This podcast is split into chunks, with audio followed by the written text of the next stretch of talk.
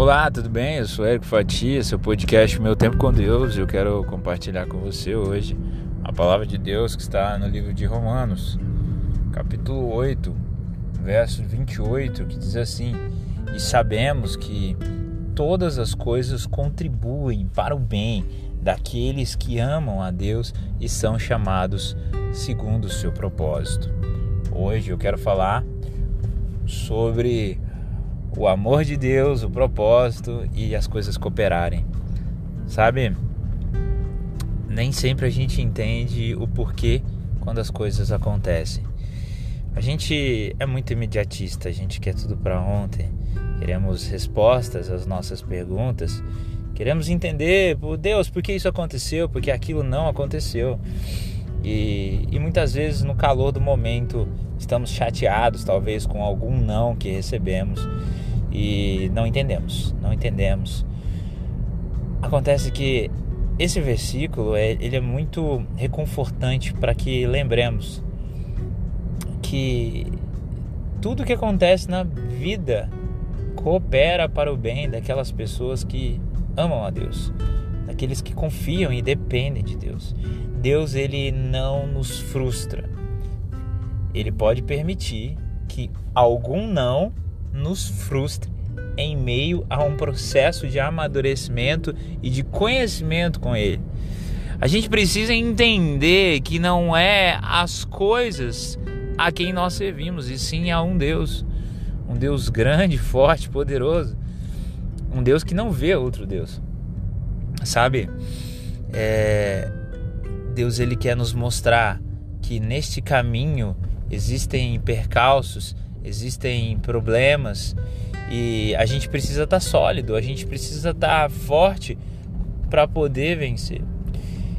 Na nossa vida, basicamente, quase tudo é assim.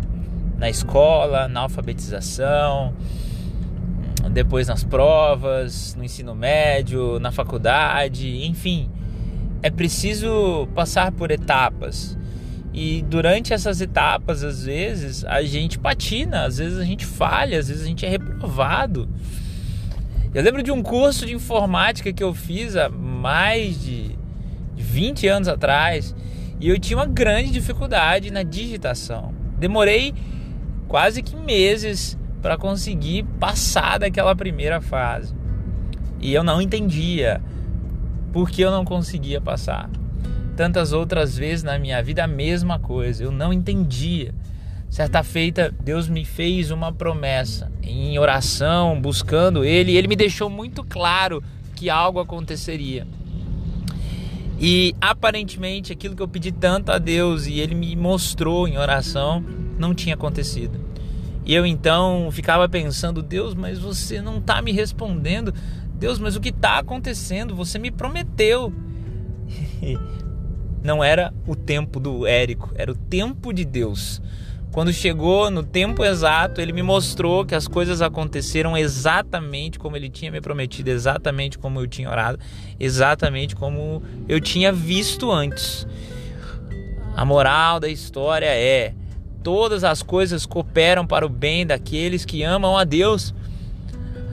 Tudo tem um momento, tudo é parte do processo de amadurecimento, de amor, de aprender a lidar com o próximo, aprender a lidar com as dificuldades do dia a dia. Existe o um versículo que está lá em 1 Pedro 4, é, que diz assim: que nós devemos amar uns aos outros sobre todas as outras coisas, porque inclusive o amor ele cobre multidão de pecados. A lei de Deus se resume no amor. Quando eu amo a Deus, eu sei que Ele tem o melhor para mim e vai ser no momento certo. Quando o filho ele olha para um pai, ele sabe que o pai ama ele, ele vai confiar no pai, independente do que o pai diga, porque ele sabe que seu pai lhe ama. E é isso. Nós precisamos olhar para Deus como olhamos para os nossos bons pais, que nos dão coisas boas. e Deus, que é melhor pai do que os nossos pais, com certeza nos dará coisas muito boas. Então é isso. Todas as coisas cooperam para o bem daqueles que amam a Deus. que você não se esqueça disso. E tudo se resume a uma palavra: amor. Esse amor de Deus que se aperfeiçoa nas nossas fraquezas. Esse amor de Deus que em nós produz mais amor e cobre uma multidão de pecados. Esse amor de Deus que transforma coisas que aparentemente estavam destruídas, sonhos que tinham virado em luto, em realidade. Que Deus te abençoe, que você medite nisso. Todas as coisas cooperam no bem, para o bem daqueles que amam a Deus.